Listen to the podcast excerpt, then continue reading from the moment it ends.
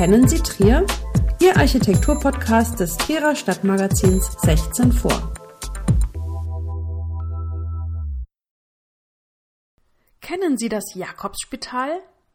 Im Mittelalter wurde die Gesundheitsversorgung in erster Linie von kirchlichen Institutionen erledigt. Bis heute ist diese Tradition in Trier mit seinen nicht in kommunaler Trägerschaft stehenden Krankenhäusern erhalten geblieben.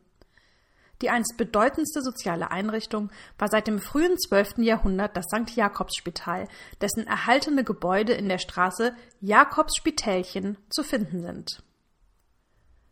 Auch wenn heute nur noch zwei Häuser und Teile einer Kapelle von dem ehemaligen Hospital zeugen und der Straßenname die Institution in der Verkleinerungsform nennt, war das Hospital mitten in der Stadt eines der wichtigsten für die Trierer Bevölkerung. Die Hauptaufgabe der hier ansässigen Jakobusbruderschaft bestand darin, sich den Kranken, Alten und Fürsorgebedürftigten anzunehmen.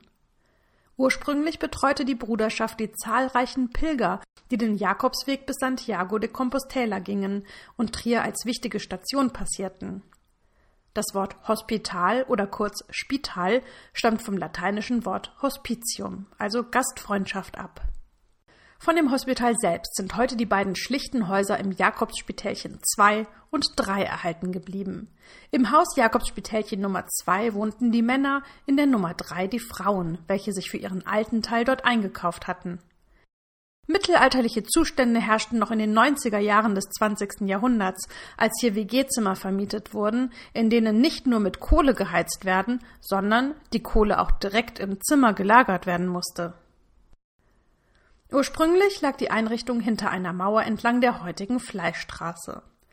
Ein Tor führte in einen Innenhof, auf dessen rechter Seite die St. Jakobskirche lag. Dessen Chor schloss im Osten gerade zur Fleischstraße hinab. Um 1360 wurde die Kirche neu errichtet und bis heute haben sich zwei ihrer Joche erhalten. 1984 wurde der jetzige Raum mit insgesamt drei Jochen mit geripptem Kreuzgratgewölbe restauriert. 1559 war hier der Ort, an dem der protestantische Reformator Caspar Olevian weiterhin seine Ideen verkündigte. Der Stadtrat von Trier hatte ihm nämlich das Predigen in städtischen Räumen verboten. Der ehemalige Kirchenraum beherbergte lange Jahre eine Kunstgalerie und ist heute repräsentativer Verkaufsraum einer Boutique. Die beiden Joche, die zur Kirche gehörten, sind gut an den Schlusssteinen der Gewölbe zu erkennen. Der erste zeigt ein Blumenornament, der zweite ein Wappenfeld. Den südlichen Abschluss bildet heute eine große verglaste Wandaussparung, die den Blick von außen in den Raum freigibt, wenn dieser nicht gerade von Vorhängen verdeckt ist. Die Gebäude des Hospitals schlossen sich hinter der Kirche Richtung Metzelstraße an und wurden mehrfach umgebaut. Durch Quellen belegt ist ein stattlicher Neubau aus den Jahren 1543 bis 46. Die Gebäudeteile, die heute noch stehen, wurden 1750 bis 53 nach Plänen des Hofbaumeisters Johannes Seitz, der als Meisterschüler und Mitarbeiter bei Balthasar Neumann gelernt hat, umgebaut. Im Stadtmodell des Stadtmuseums Simeonstift, welches Trier um 1800 zeigt, ist das Hospital mit seiner Kirche und den Gebäuden von Seitz zu sehen. Den Innenhof des Areals mit den beiden etwas versetzt stehenden Häusern sowie weiteren Ökonomiegebäuden erreichte man durch das Portal in der Fleischstraße. Erst im Zuge der Säkularisation wurde die Mauer samt Portal abgerissen und der öffentliche Durchgang zur Metzelstraße geschaffen. Die bis zu 100 Mitglieder der Bruderschaft waren Bürgermeister, Patrizierfamilien oder auch Schöffen. Ab dem 14. Jahrhundert kamen wohlhabende Handwerker hinzu. Die Mitglieder stifteten im Laufe der Jahrhunderte zahlreiche Ländereien, Immobilien oder auch Bares, Zinsen und Renten. Hinzu kamen Einnahmen aus päpstlichen Ablässen. Das Jakobsspital wurde später auch bürgerliches Hospital genannt, denn es stand ab 1434 unter der Aufsicht des Rates der Stadt Trier. Alle Stiftungen und Rechnungen mussten diesem jährlich zur Prüfung vorgelegt werden. Im Hospital selbst konnten diejenigen wohnen, die das Trierer Bürgerrecht besaßen und einen guten Leumund hatten. Meistens stifteten sie in höherem Alter ihre Häuser und Liegenschaften an die Bruderschaft und erhielten damit im Gegenzug Zitat täglich Wein, Brot, Speise, Fleisch, Eier, Fische, solange er oder sie lebt in unserem Spital, dazu jährlich einen Fuder Holz.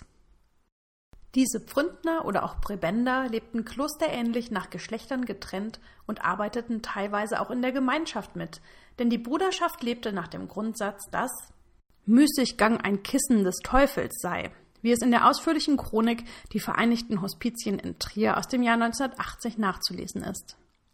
Insgesamt gab es zahlreiche Einrichtungen, die sich in Trier seit dem Mittelalter um all jene gekümmert haben, die Hilfe, Unterstützung und Pflege benötigten. Diese Institutionen, die über Jahrhunderte von einzelnen Klöstern und Gemeinschaften geführt wurden, wurden im Rahmen der Säkularisation unter Napoleon Bonaparte im Jahr 1804 zu den Vereinigten Hospizien zusammengefasst. Die Hospitäler standen damit unter einer einheitlichen Verwaltung. Ein gutes Drittel des Vermögens der neuen napoleonischen Stiftung stammte allein aus dem Bürgerhospital und ehemaligen Jakobspital.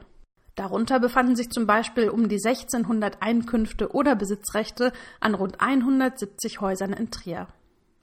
Eine Immobilie befand sich am Hauptmarkt. An dieser Stelle steht heute die Steipe, welches die Trierer Bürgerschaft für Feste und Zusammenkünfte errichtet hat. Die ganz links stehende Figur des Jakobus des Älteren erinnert an die bedeutende Geschichte der Jakobusbruderschaft.